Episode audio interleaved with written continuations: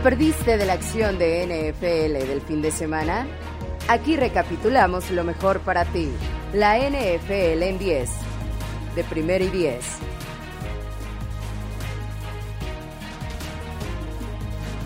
Por fin tenemos calificados a playoffs. Uno, aunque sea. El domingo de la semana 15 con pocos partidos por los movimientos que nos trajo todo este tema del COVID y los contagiados, eh, nos dejó a los Green Bay Packers como campeones de la NFC North, siendo ellos los primeros en clasificarse a postemporada este año. Como de costumbre, los juegos tuvieron de todo y los resultados variaron desde palizas hasta juegos decididos en la última jugada. Como haya sido, el panorama de playoffs cambió de forma importante y estamos a la mitad de un periodo de cuatro días seguidos de fútbol en los que se cerrará la semana 15. Esto es la NFL en 10. Mi nombre es Luis Obregón y les doy la bienvenida a este conteo en el que resumimos la acción de domingo alrededor de la liga. Comenzamos.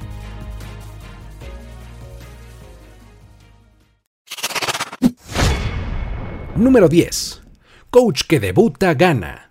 Menos en Jacksonville. Nos hemos cansado de escuchar este mantra. En la NFL, de hecho, es casi infalible que un coach debutante a media temporada consigue la victoria en su primer partido. Sin embargo, en este equipo de Jacksonville parece está tan desarticulado que pues, pudo ser la excepción a esta regla. Darrell Bevel se encargó de dirigirlos eh, esta tarde de domingo contra los Houston Texans y el resultado fue un marcador de 30-16 en su contra. O sea, no estuvieron ni cerca. Ni siquiera su orientación ofensiva, de, Bevel me, refiero, eh, pudo terminar con la mala racha de su coreback novato Trevor Lawrence, quien por cierto sigue sin poder conectar pases en la zona de anotación. Es muy preocupante ya lo de Lawrence. En esta ocasión, por lo menos no le interceptaron, pero pues bueno, volvió a tener un desempeño mucho menos que óptimo.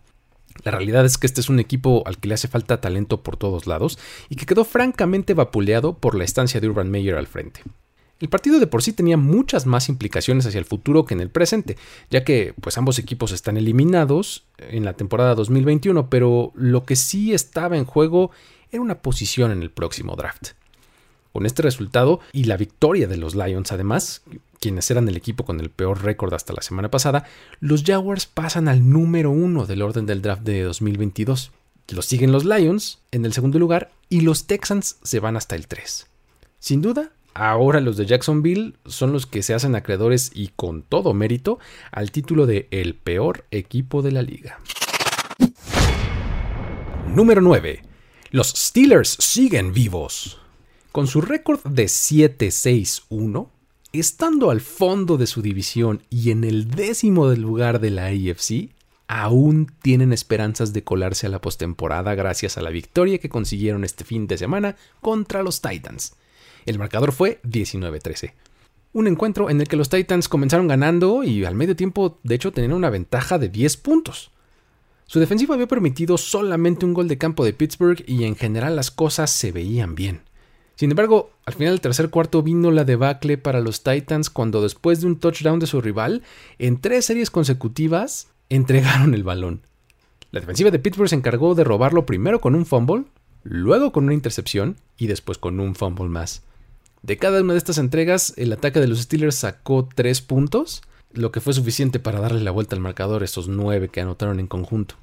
Con la derrota de los Titans, se da una muestra más de lo mucho que extrañan a su running back Derrick Henry y a su grupo de receptores que pues han estado bastante intermitentes dentro y fuera del campo por una serie de lesiones. En este partido, Ben Roethlisberger avanzó en la lista de yardas por pase de todos los tiempos en la liga, pasando a Philip Rivers en el quinto lugar.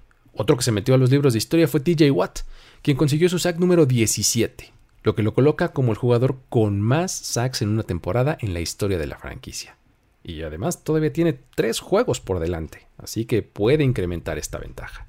La combinación de resultados hasta el momento deja a los Titans en el tercer lugar de la AFC y siguen arriba de los Colts en su división por un juego. Sin embargo, deben de sentir mucho peligro con su mal momento en contraste con el muy bueno que se vive en Indianápolis. Número 8. Los Bengals en la cima de la AFC North. Uno de los partidos de mayores implicaciones de postemporada en la AFC terminó con la victoria del equipo de Cincinnati sobre el de Denver por marcador de 15-10. Esta victoria en conjunto con la derrota de los Ravens implicó que los Bengals se fueran al primer lugar de su división y de momento al cuarto de la AFC.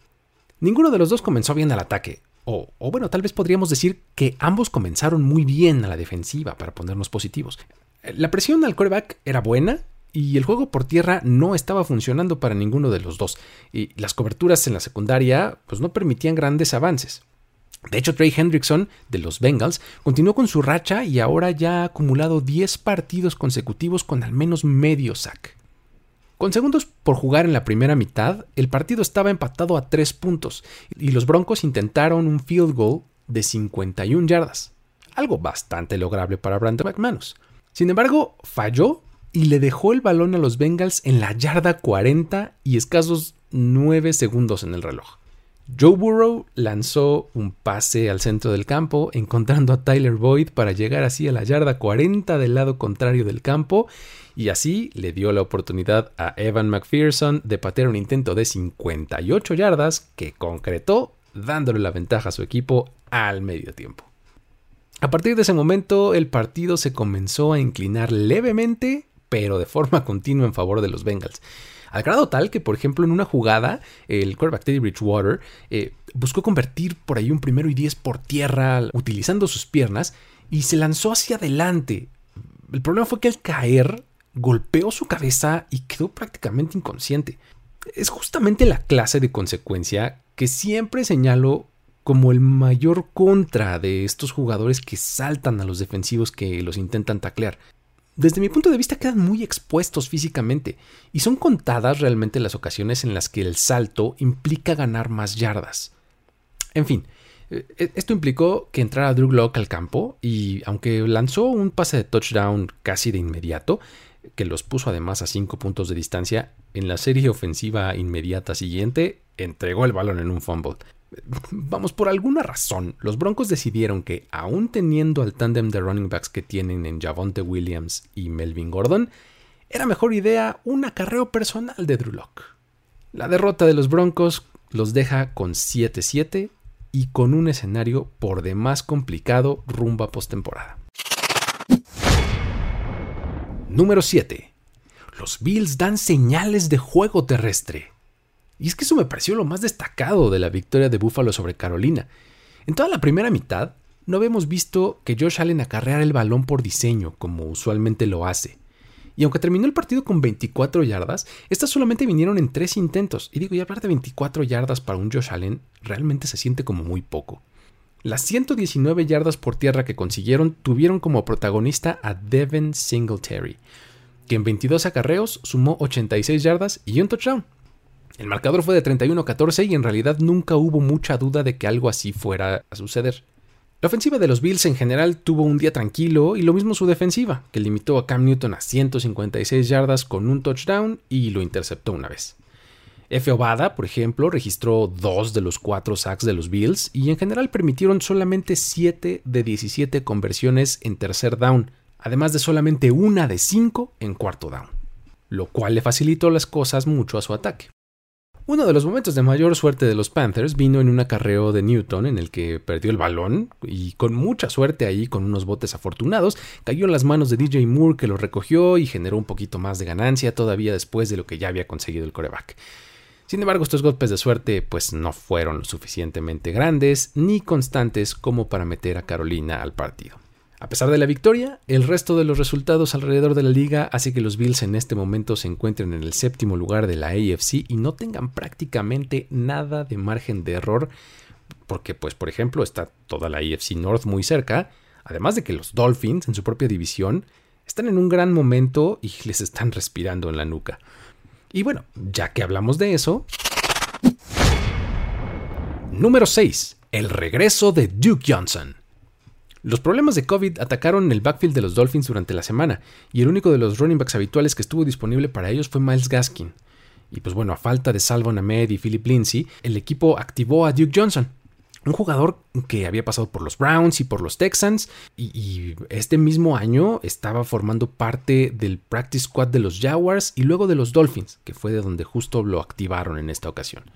Parecía que el de Johnson era un caso más de la crueldad de la NFL, que había convertido en desechable a un corredor después de muy poco tiempo, pero en este juego gracias a sus piernas frescas y a la habilidad que siempre lo caracterizó como jugador, se convirtió en el elemento principal del ataque de los Dolphins. Registró 107 yardas con dos touchdowns en 22 acarreos, más una recepción para otras 20 yardas.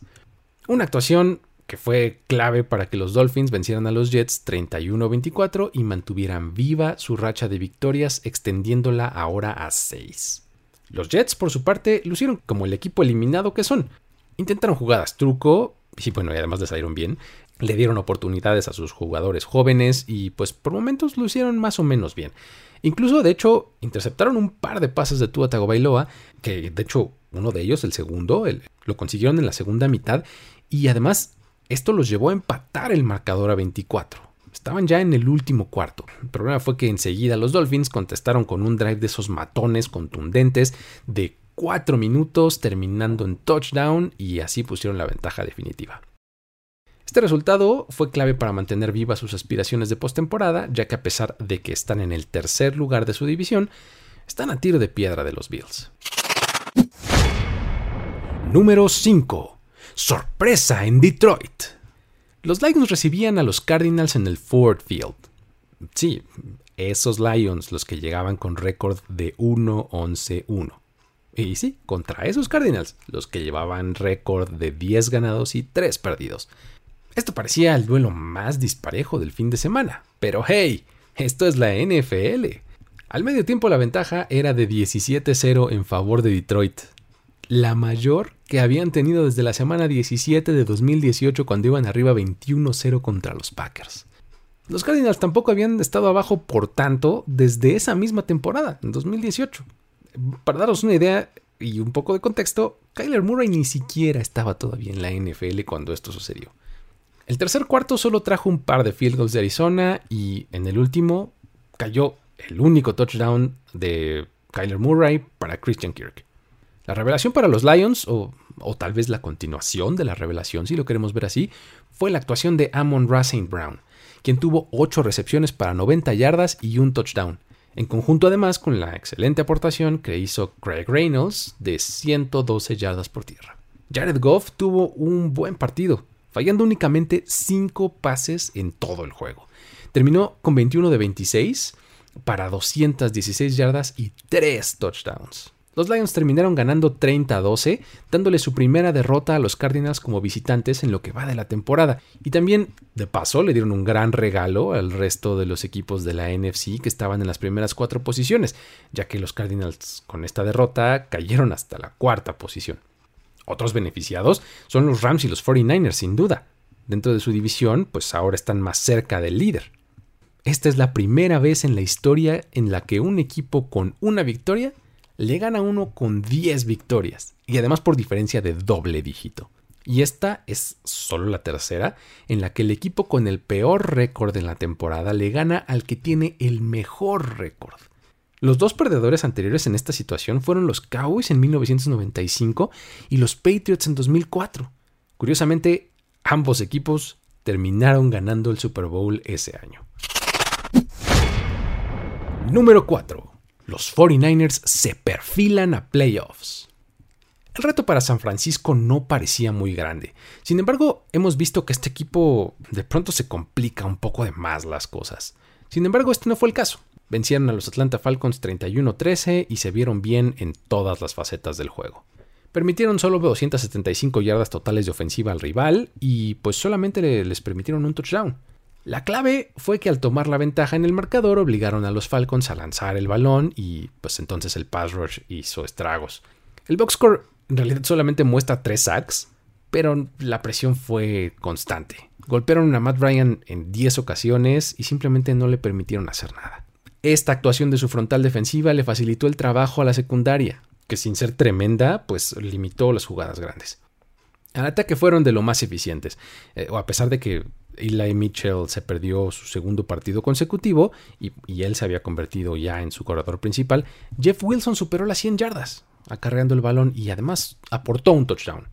Y pues bueno, las constantes de este ataque se volvieron a ser presentes, y me refiero, por supuesto, a Divo Samuel y a George Kittle. Kittle, por ejemplo, lideró al equipo en yardas por recepción con 93 en solo 6 recepciones. Es decir, un promedio de 15.5 yardas por atrapada. Eso para un end es brutal. Mientras tanto, Samuel siguió siendo el arma ofensiva que ha sido toda la temporada y sumó 60 yardas por recepción, más otras 29 por tierra con un touchdown por esta vía. Con este touchdown llegó a 7 en la temporada, la cantidad máxima para un receptor en la era del Super Bowl. Seis de esas anotaciones, además, por la vía terrestre, han venido en los últimos cinco encuentros, lo cual lo pone por encima solamente en este periodo de lo hecho en toda la temporada por jugadores como Aaron Jones, Alvin Kamara o Antonio Gibson, por ejemplo. El triunfo le da a los 49ers un grado muy alto de posibilidades, de 90% o más, de entrar a postemporada, y se están convirtiendo en un equipo al que no quieres enfrentar en esas instancias. Número 3. Los Cowboys tienen la mejor defensiva. Y estas no son mis palabras. Así lo declaró Trevon Diggs en la conferencia de prensa posterior al partido. ¿Le creemos? Tal vez esto haya sido solamente una declaración al calor de la victoria que consiguieron como visitantes 21 a 16 sobre los Giants. Además, es su tercera al hilo. Pero lo que es cierto es que están jugando a un muy buen nivel. El trabajo del coordinador defensivo Dan Quinn es de lo más destacado al darle la vuelta a este cuadro que la temporada pasada fue históricamente malo y hoy es el principal responsable del éxito de este equipo. Y es que por muchos playmakers que tengan a la ofensiva y que los presuman por todos lados, su defensiva es la que los está cargando. En todas las líneas se puede encontrar muy buen nivel, pero si hay que destacar una, pues hay que mencionar a la frontal. Este domingo, por ejemplo, la combinación de siete jugadores diferentes en las cuatro posiciones frontales simplemente volvió loca a la línea ofensiva de los Giants. Elementos como de Marcus Lawrence y Randy Gregory alineándose por dentro del tackle en situaciones específicas, pues son demasiado para defender. Especialistas de pass rushing que se alinean muy cerca del coreback normalmente causan estragos y este fue el caso. Este tipo de actuaciones le permiten a los linebackers y también a la secundaria jugar mucho más libres y ser oportunistas, por lo que obviamente las intercepciones no se hicieron esperar. Hoy fueron tres, por cuenta además del mismo número de jugadores, Jordan Lewis, Malik Hooker y por supuesto que Trevon Dix nos iba a quedar fuera de la fiesta. Esta fue la décima intercepción de Dix en la temporada, lo que lo coloca empatado con el mayor número en los últimos 40 años en una sola temporada. El único jugador que tiene más es otro Cowboy, Everson Walls, con 11.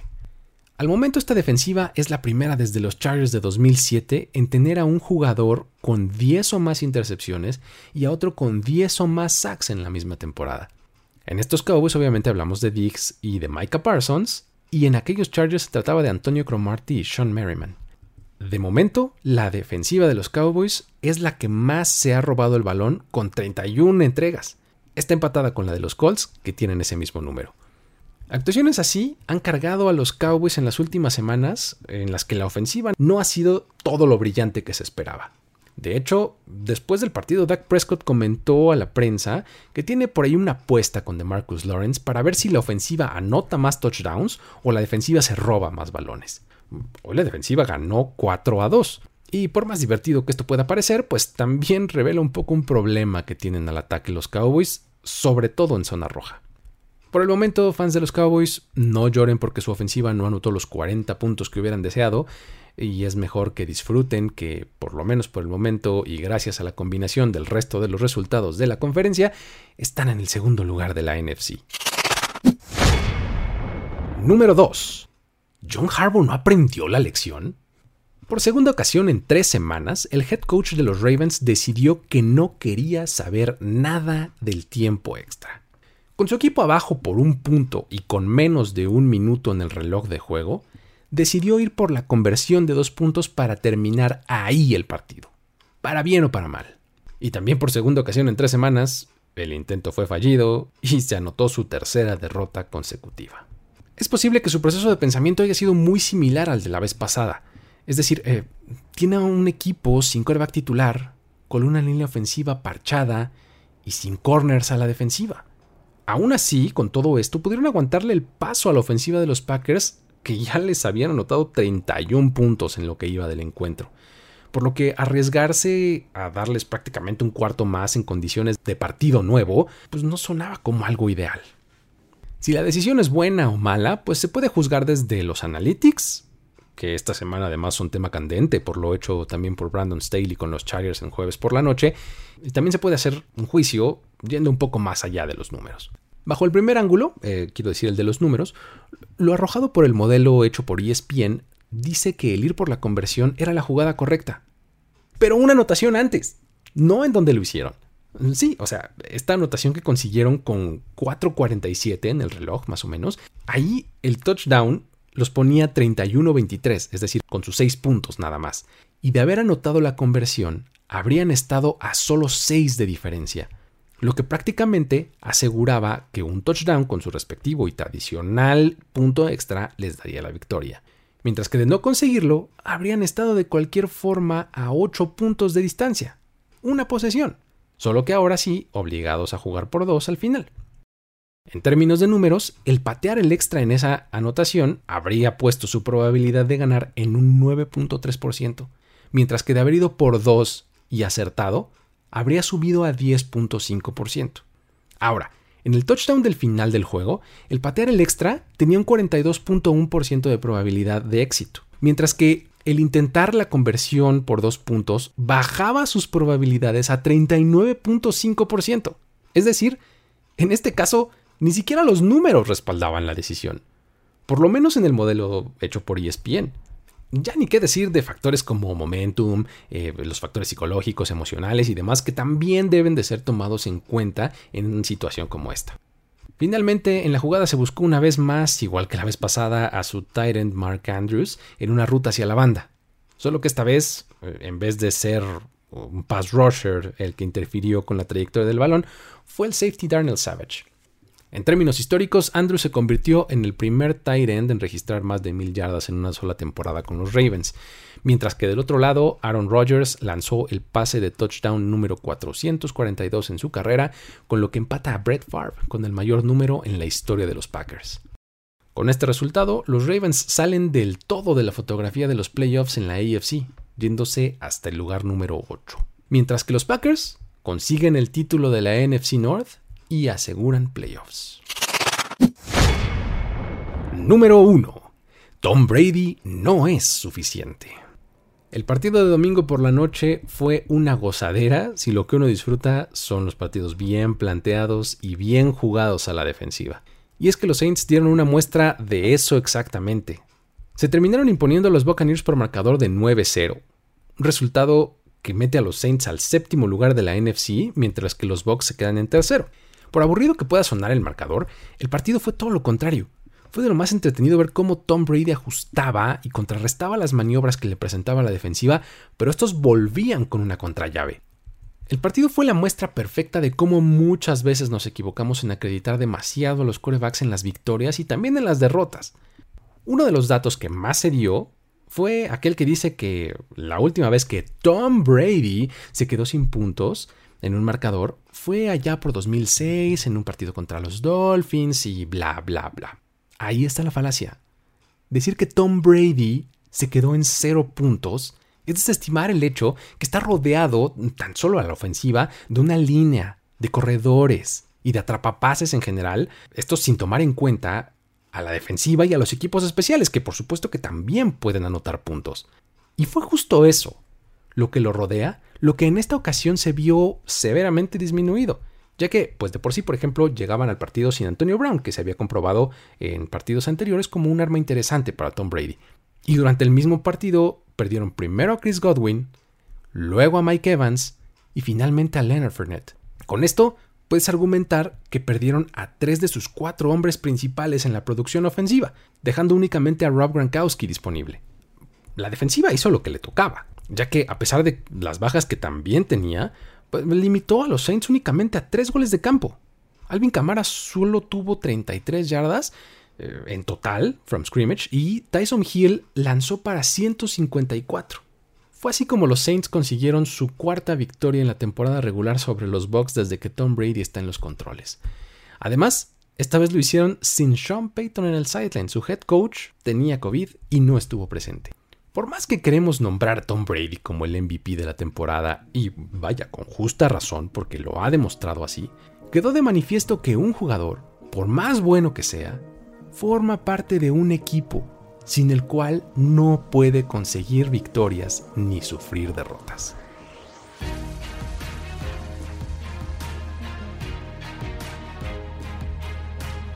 Así cerramos un episodio más de la NFL en 10, esperando haber condensado en este conteo lo más importante de la acción del domingo de la semana 15. Recuerde que para revisar la acción, resultados y análisis del resto de los partidos que se jugaron el lunes, martes, sábado y demás días, pueden checar primeroy10.com y nuestros canales de redes sociales. Además de nuestros contenidos en video en YouTube y Twitch. Nos encuentra como Primero y 10 en todos lados. Mi nombre es Luis Obregón y me despido de ustedes. Hasta la próxima.